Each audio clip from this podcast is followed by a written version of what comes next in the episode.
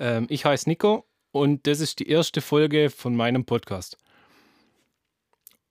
Der Podcast, den werde ich nennen Bullshit Medium Rare, ähm, hat einfach damit zu tun, dass das Wort Bullshit in meinem, in meinen Gefühl zehn Wörtern, die ich habe in meinem Wortschatz, so die Nummer drei ist.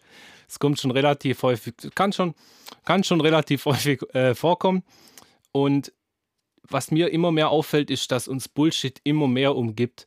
Ähm, Gerade im, im Sinne von mit den ganzen neuen Medien etc. Neu, ja, aber also ich merke das immer mehr. Der Bullshit gibt es in allen Formen, Farben, Fassungen. Es ist einfach, ich kann es manchmal gar nicht fassen tatsächlich, wie bescheuert, ja, dazu, dazu später mehr. Auf jeden Fall kann es dann schon mal sein, dass wenn jetzt ein gewisses Thema im Freundeskreis irgendwo aufkommt, dass ich dann äh, ja doch, doch relativ spontan anfangen zu ranten, ja, weil das dann einfach dann, ich halte es dann nicht mehr aus, ne? Und, und jedes Mal kommt mindestens einer und sagt dann, hey, guck mal, du musst ja irgendwie was machen, so. Du musst irgendwie in die Richtung Comedian gehen, ein Podcast, du musst irgendwo was machen, ja.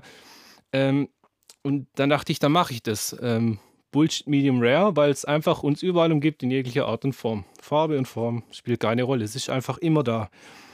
Ähm, ja, kurz zu meiner Person. Nico heiße ich, bin 24 Jahre alt, wohne in einem kleinen Dorf, bin beruflich Personalreferent und äh, ja, viel mehr gibt es mir gar nicht. Gut, also was ich vielleicht noch erwähnen kann, ich habe schon relativ viele große Wechsel in meinen Hobbys gemacht.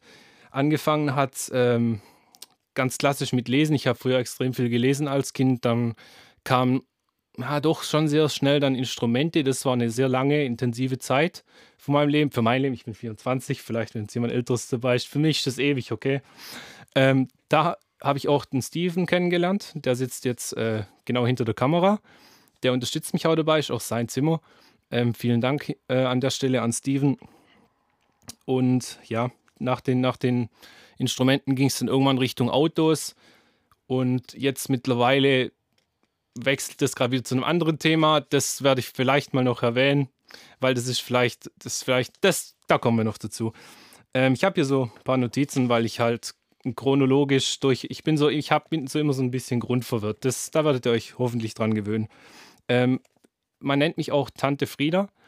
Das hat meine Religionslehrerin ähm, frühes Abitur, ähm, weiß nicht welche Klasse, aber so Anfang Abitur. Ähm, also ich bin Atheist, einer von denen mittlerweile, muss ich ehrlich gesagt sagen. Ähm, ich bin ziemlich entspannt. Also jeder soll das glauben, wo will. Ich glaube das, was ich will oder eben nicht und dann ist es cool. Früher war ich so ein bisschen Rebell, rebellenmäßig, so furchtbar peinlich, äh, ja. Und meine Religionslehrerin fand das gar nicht so gut. Ja, man, man, man soll es kaum glauben. Und irgendwann hat sie dann ein Beispiel gemacht mit Leuten, die am Tisch sitzen. Ähm, die sich alle irgendwie verstehen über ein Thema. Wie gesagt, eine Weile her schon, für mich lange. ähm, da, dass, dass eben eine Person am Tisch sitzt, die wäre irgendwie da dagegen und die wird ein bisschen ketzerisch sein, ein bisschen hetzen. Und ähm, ja, näher ans Mikro, danke. Passt, danke. Ähm, sie nennt diese Person jetzt einfach mal Tante Frieda, hat sie gesagt. Und da hat sie mich halt direkt angeguckt, also in die Augen, so Abstand, weiß nicht, halben Meter. Und tatsächlich könnt ihr euch vorstellen, dann beim Abitur, das war dann ganz schnell.